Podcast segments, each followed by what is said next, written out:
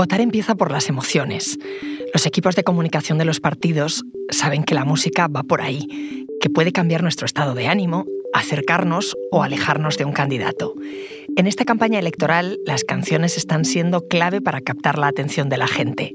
Algunas incluso se han hecho virales. Soy Ana Fuentes.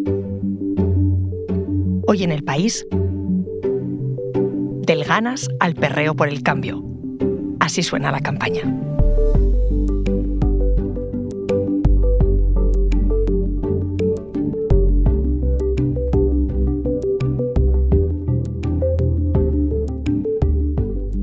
La música conecta directamente con nuestras emociones y también construye nuestra identidad política.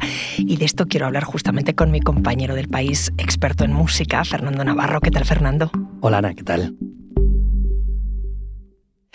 Ya sabemos que lo de votar va más allá de lo racional, de lo ideológico y que a los votantes al final se les conquista por el programa, pero también por las emociones, ¿no? ¿Cómo es la relación entre música y política?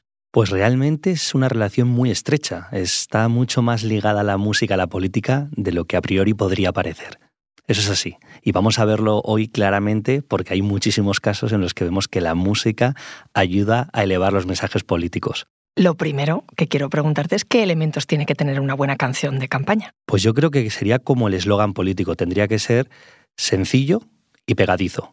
Y la canción igual, ¿no? Sencilla y pegadiza. Tiene que tener esos mismos elementos y a partir de ahí trabajar con ello para llegar a, a cuanto más público mejor en este sentido. Pero al final transporta mm, bien un mensaje. La música puede ayudar a un partido a meter esa idea. Sí, mira, yo creo que el caso más claro lo tenemos en esta misma campaña, lo acabamos de ver, se ha viralizado y lo que decía, ¿no? Sencillo y pegadizo. Y a mí me ha pasado, es la canción de Ganas, de Ayuso, ¿no? La campaña de Ayuso con la Comunidad de Madrid.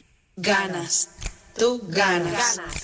Ganas de Madrid con ganas. Esta canción de Ganas, yo el otro día me encontré en San Isidro en una fiesta con amigos y la pusimos y luego mi cabeza no podía parar de tararearla, de tener todo el rato este ganas y ganas, ¿no? Y mis compañeros de allí, tiempo después, me decían, oye, que yo no me quito la canción de Ayuso de la cabeza. O sea, había conseguido meternos en mitad de una fiesta de San Isidro esta canción, pero lo ha conseguido con nosotros en esta fiesta, que yo pasé horas diciendo cómo me puedo quitar la canción de la cabeza, pero lo ha conseguido también con mucha más gente. Por ejemplo, en TikTok se ha viralizado y millones de personas han podido escuchar la canción se han hecho coreografías de la propia canción de ganas. Se dice, no sé si 35 veces en una, en una cuestión de minutos. Y esto, tú no sé cómo lo ves, pero imagínate una campaña publicitaria, la inversión que tendría que haber sido para esta canción. Enorme. Aquí la idea, al fin y al cabo, es llegar al voto joven, que en este caso en la derecha está muy disputado entre el PP y Vox, como bien sabemos, y esta manera de llegar incluso con un podcast, que como bien sabes, Ana, la gente escucha mucho los podcasts hoy en día. Aquí tenemos uno, de hecho. Y hay un podcast de campaña que se ha hecho entrevistando a muchos candidatos diferentes de ayuntamientos a raíz de esta canción. Eso Ayuso y el PP en Madrid, pero en Más Madrid la batalla también va por lo musical. Tus derechos, vota más Madrid. Por un techo, vota más Madrid. Por el clima, vota más Madrid. Fernando, ¿en qué momento empezó a usarse la música como parte de las campañas electorales? Pues yo he buscado en los datos y lo he encontrado en el siglo XIX y no solo eso. En el en Estados Unidos, donde no podría ser de otra manera, ¿no? El espectáculo como política, también ellos los generadores de música, los que más como también espectáculo, y se empezó a hacer en canciones específicas para los candidatos y hablando también tanto del contrario como del propio candidato en 1860 y con una canción que se llama Lincoln a Liberty. For our chieftain so brave and so true. We'll go for the great reformation, for Lincoln and liberty too. Es de 1860, podría ser country de hoy, ¿no? Sí, tiene ese toque irlandés, ¿no? Esa música country que también tiene muchas referencias a los eh, inmigrantes irlandeses y sin duda que podría ser de hoy. La podría hacer el propio Bruce Springsteen, que también ha estado en mucho de la música de campaña. Esta canción que escuchábamos, Ana, es de Lincoln, El candidato republicano de aquella época, que tenía que ver un poco con diferente con los republicanos de ahora, y que hablaba de la emancipación y de la condena al racismo. Esto se está haciendo eh, durante muchos años en Estados Unidos. Podríamos sacar una lista que no acabaríamos nunca, o por lo menos nos tendríamos aquí horas viendo todas las relaciones entre música y política. Pero vamos a quedarnos con una de las últimas, de las más importantes, Barack Obama con su famoso Yes We Can, ¿no? Ese eslogan sencillo y repetitivo. También lo hizo con la música. Recuerdo que incluso la revista Rolling Stone sacó a Barack Obama con su iPod, con su lista de reproducción musical, lo llamó The New Hope, la nueva esperanza. Y también recuerdo, que no sé si te acuerdas tú, la unión entre Barack Obama y Bruce Springsteen, que apoyó a Obama con música. Incluso había un disco que se supone que nunca Bruce lo llegó a reconocer del todo, que se llama Working on a Dream, trabajando por un sueño que tenía que ver mucho con la candidatura de Obama y con, con la llegada de Obama a la Casa Blanca. Y, esto se ha hecho tanto en Estados Unidos que ha llegado también aquí a España, al PSOE, que hizo su propia lista de reproducción, su propio iPod, ¿no? por así decirlo, en 2019 y está todavía estas músicas, estas canciones, este playlist en Spotify. Se llama La España que quieres y bueno, para esta campaña han hecho una propia canción. Soy pro ayuda a los jóvenes para ayudar a los jubilados. Soy pro mirar por todos y no mirar para otro lado. La canción de Más Madrid y la del PSOE casi las podríamos intercambiar, ¿no? Sin duda que sí, a mí me lo parece. Hay un contraste entre el discurso que siempre se tiene que matizar y la canción que es puramente emocional, que se busca llegar a la esencia de la emoción. Claro, es difícil en un minuto matizar en el espectro político eh, como de a la izquierda o a la derecha estás, ¿no? Totalmente, es que al final lo volvemos a repetir, lo es como un eslogan, ¿no? Tiene que ser sencillo y repetitivo, y no se puede matizar eso. Y hay veces que son los cantantes los que, por su cuenta y riesgo, por activismo, por simpatía, elaboran esa canción sin que se la encarguen. Sí, Caetano Veloso, que es el grandísimo epítome de la música brasileña, de la bossa nova, creó una lista llamada Política, en la que juntó canciones para motivar la resistencia brasileña después de la victoria de Bolsonaro. Pero podemos echar la vista atrás y nos encontramos con ejemplos que ya hemos nombrado, ¿no? Bruce Springsteen apoyando a Obama y un montón de artistas en su momento como Rem, Wilco, John Fogerty, que algunos de ellos ya incluso también se pusieron activistas para echar a Bush de la Casa Blanca, a George Bush, que fue con la gira Vote for Change, que fue muy comentada porque giró por todo Estados Unidos para que George Bush se fuera de la Casa Blanca y eso fue un poco el preámbulo de luego el apoyo que hubo de, de un montón de músicos que se posicionaron a favor de Barack Obama.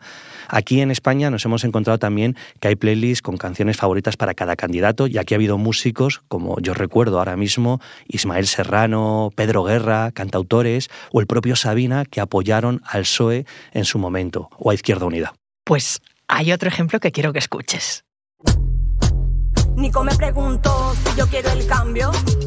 Si yo quiero el cambio, si quiero vivienda y barrios verdes. Eh, una Málaga de todo. Nico me preguntó esta es la versión que ha hecho Podemos Málaga de la canción de Bad Bunny de Titi me pregunto.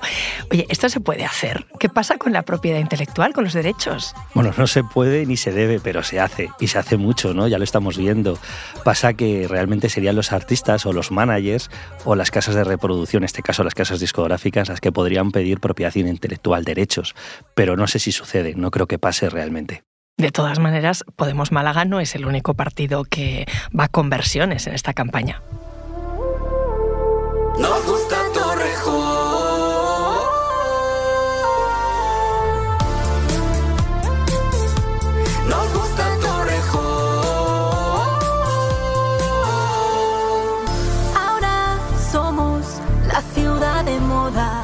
Pues esta es la canción con la que se presentó el candidato del PP de Torrejón de Ardoz, un ayuntamiento de la Comunidad de Madrid, y es una versión, como sabes, de la sesión que grabaron Shakira y Bizarrap hace unos meses. La famosa sesión de la que han corrido ríos de tinta, ¿no? En todos los sentidos. Tendríamos que saber si Shakira y Bizarrap saben que han hecho esta versión de ella, ¿no? Eh, pero es verdad que eh, muchos artistas se lo toman mal, esa, esto que se versiona en sus propias canciones, pero es que otros muchos no lo saben. Yo escuché hace también poco que en un meeting del PP se ponía una canción de Patti Smith Pepe y Patti Smith, yo no sé si compaginan bien, era la canción People Have the Power, la gente tiene el poder, un himno reivindicativo, casi del ciudadano corriente llevado a un mitin del PP. Yo creo que Patti Smith esto no lo sabe, como tampoco Shakira y Bizarraz saben lo que está pasando en Torrejón. Eh, pero podría echar un poco también la vista atrás y recordar que una, cosa que una vez hablé con el propio autor de la canción, con Coque Maya, muy enfadado porque Vox utilizó uno de sus temas, No puedo vivir sin ti, se quejó en las redes sociales, en su Twitter, que le cayeron también bastantes palos, y dijo que era una canción que hablaba de una relación sentimental, pero que también era sobre dos amigos y que era mal sobrepasarlo por la homofobia. Es decir, no tenía nada que ver con la política y menos con la política de Vox. Estaba muy desubicado. ¿El artista tiene margen ahí, Fernando, o no? Sí, tiene margen. Yo, un artista sí que tiene margen. Hay un ejemplo clarísimo. Ronald Reagan, campaña de los años 80, el republicano, presidente y actor, utiliza la canción Born in the USA, nacido en Estados Unidos. Y Bruce Springsteen pide públicamente y se queja a través de la discográfica de que no pueden utilizar su canción en los mítines de los republicanos, de Ronald Reagan. Y tuvo que dejar de utilizarla y poner otras canciones, que fueron ya un rollo más country, mucho más de la América profunda. Pero vamos a poner más ejemplos de aquí, de España el de la Falange, que cogió una canción, la de Moving, de Macaco, y la Falange no es precisamente un partido que se mueva mucho, más bien es inmovilista, y el cantante los llevó a los tribunales y ganó. O en 2015 también recuerdo, mirando así, echando la vista atrás, cómo Lofos Lesbian se quejó de que la candidata a la presidenta de Castilla-La Mancha, eh, María Dolores de Cospedal entonces, había usado su tema Fantastic Sign en uno de sus mítines. Bueno, es que hemos estado mirando y aquí hay versiones y versiones y versiones. Esto se ha hecho en un pueblo de Sevilla que se llama El Viso del Alcor. Escucha. Todo voy a hacer. El futuro importa más que lo pasado. Hora de crecer. Y quiero que ahora siga siempre de mi lado a mi manera, todo controlado. Con esta gente yo me iría a cualquier lado. Gabriel Santo, candidato del PSOE. ya veo, tremenda canción. Es que esto no es exclusivo de la derecha, Ana. Esto viene hace ya unos años. El Partido Socialista de Cataluña eh, utilizó un tema de Sidoní, Estáis aquí, para ambientar sus mítines. Y el grupo también se quejó y publicó en sus redes sociales un texto en el que decían, te lo voy a leer textualmente, a nosotros no nos hace ninguna gracia que ningún partido político, sea cual sea, use una canción nuestra en sus mítines, y menos todavía que no nos lo hayan consultado. Ahora me sigues contando, Fernando. Enseguida volvemos. Porque escuchas hoy en el país y siempre tienes ganas de más, recuerda que los sábados y los domingos tienes nuevos episodios gracias a la colaboración de Podimo y El País Audio.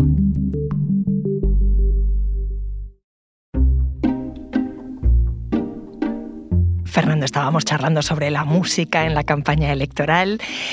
Me imagino que al final refuerza esto de las canciones la identidad, ¿no? Muchísimo. Es que la música siempre ha tenido que ver con la identidad, la música pop, al menos, con la identidad de cada uno y con la identidad de las comunidades, de las sociedades.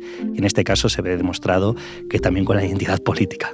La identidad política, identidad cultural, los territorios. Y de eso, espera un momento Fernando, quiero hablar con nuestra compañera Clara Blanchard, que está en la redacción del País en Barcelona siguiendo la campaña allí. ¿Qué tal, Clara? Hola, muy bien. ¿Por dónde están yendo en lo musical los partidos catalanes en esta campaña? Los partidos catalanes, cada uno hace lo que puede y en Barcelona en concreto no hay una campaña electoral desde el año 92 sin que todo el mundo tenga su rumba.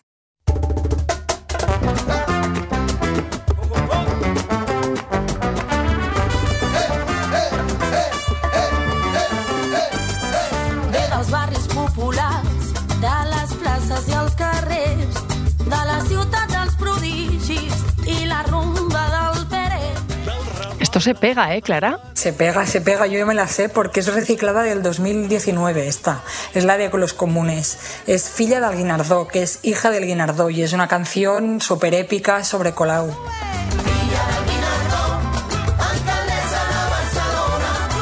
hay muchas imágenes de cuando Colau ganó en 2015, de la militancia, salen, sale un montón de gente bailando.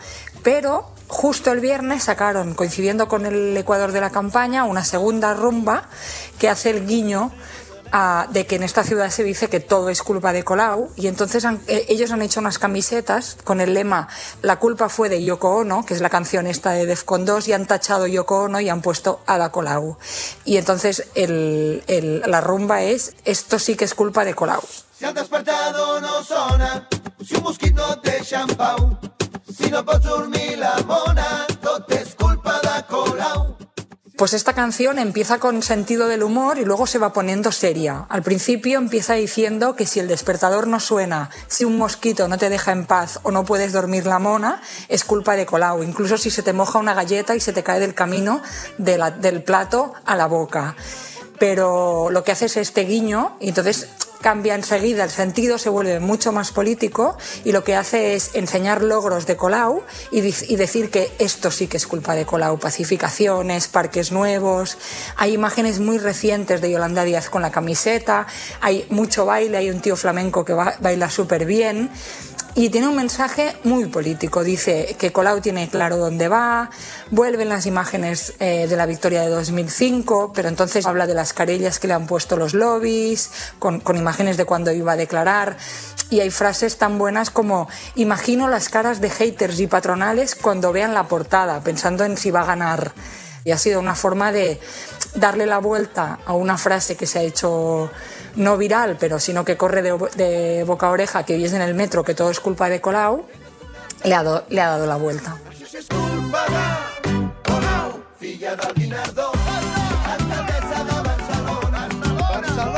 Oye, me decías que todo el mundo tiene su rumba. ¿Qué pasa? ¿Que todo el mundo va por el mismo son? Sí, porque desde el 92 es un ritmo que Barcelona es la cuna de la rumba, con el Pescailla, con Peret, con barrios, varios barrios que están vinculados a, este son, como son Gracia y también vinculado bastante a, barrios de Barcelona y de Badalona, incluso con una cierta rivalidad. Y, hombre, es apetecible. Lo que pasa es que hay rumbas y rumbas, ¿eh? también, como vamos a ver. Mira, esta, por ejemplo, es la de Esquerra Republicana americano.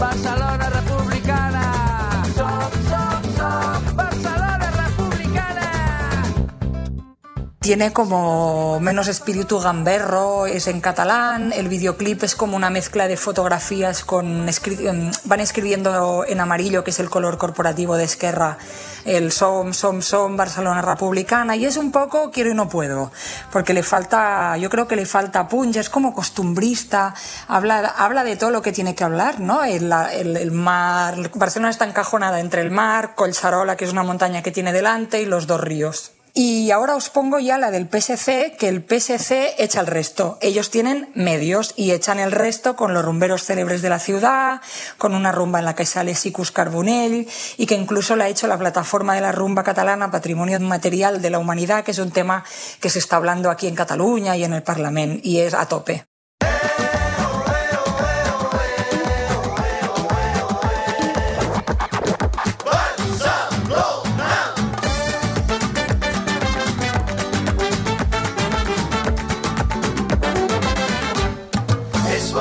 always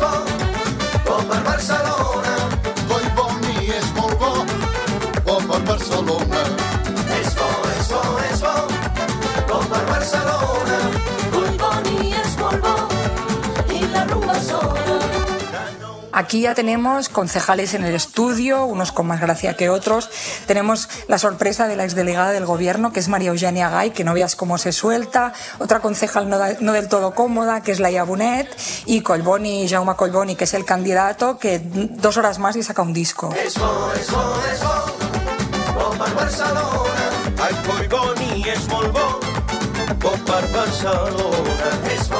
No le falta de nada. Hay ventilador y hay guitarra y, palmas y cajón, o sea que es completita.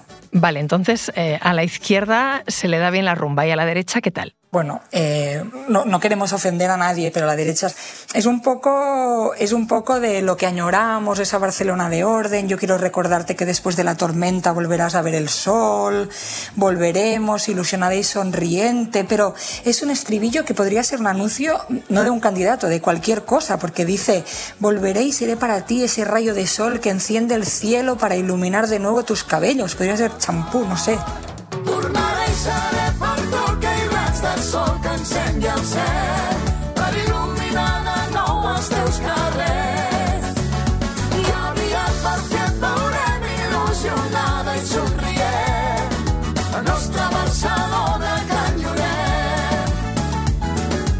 Y aparte que ellos en los mítines se arrancan o lo intentan. Bailan poco.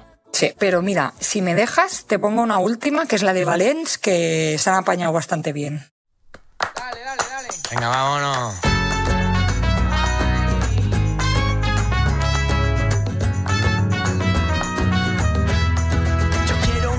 Barcelona que cante libre por la champla que baila ritmo de rumba entre las flores de la rambla. Es Barcelona será una ciudad valiente que devolverá al trabajo a la gente, mucha palma, sale el metro, pulseritas de la bandera española y los concejales de la lista bailando y nada mal. Clara, gracias. De nada, aquí estamos. Pues ya lo has escuchado, Fernando, esto que nos contaba Clara del caso catalán, ahí se ve una intención, vamos, de marcar identidad, de generar sentimiento de grupo, ¿no? Y si vamos a los resultados, hay datos de hasta qué punto las canciones sirven, sirven para movilizar votos. Yo creo que no lo sabemos a ciencia cierta, pero mira, hay un estudio que hace algunos años hizo la agencia Flybeat, que era un estudio de audio branding, es decir, de la relación entre la música, el sonido y las marcas. Y este estudio hablaba de los signos de los partidos políticos. Juntaron a un grupo de personas a escuchar las canciones de los principales partidos, es decir, Partido Popular, PSOE, Podemos, Ciudadanos y Vox, y monitorizaron sus emociones con técnicas de análisis facial. Imagínate, ¿no? Las conclusiones fueron al menos curiosas. Estaba el himno del PP, que era el más conocido y también era el que más generaba sensaciones contradictorias entre lo que decían los oyentes y lo que decían sus emociones. Y luego, por otro lado, estaba el himno que escuchaban y que era desconocido, que en este caso les gustaba mucho, pero que cuando se les decía de qué partido era, que era el de Vox ya no nos gustaba tanto. De esto lo que nos viene a decir Ana es que de alguna manera la música supera las ideas y los prejuicios. Fernando, tú como experto en música que llevas tantos años en esto, ¿le darías algún consejo a un equipo de comunicación para escoger la canción de la campaña? Bueno, les daría un consejo cobrando lo que ellos cobran por cada, voy a ser sincero, por cada consejo que dan en sus campañas. Vamos a decir que creo que el mayor consejo es saber apelar a la emoción, a esa cosa básica que es lo que tiene la música, porque la música no deja de ser siempre algo que cataliza las emociones. ¿Y qué es lo que no hay que hacer? Pues aquí lo tenemos, en la campaña siempre aparece de todo. Mira esto, del PSOE de Ceuta.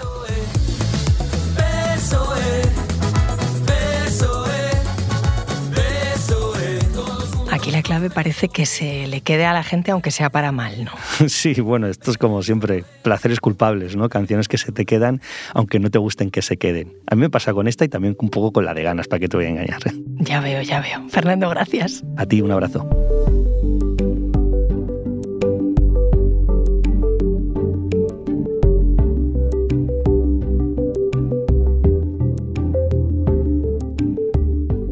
Este episodio lo ha realizado Dani Sousa. La grabación en estudios de Nicolás Chabertidis. El diseño de sonido es de Camilo Iriarte. La edición es de Ana Rivera. Y la dirección de Silvia Cruz La Peña. Yo soy Ana Fuentes y esto ha sido Hoy en el País. Mañana volvemos con más historias. Gracias por escuchar.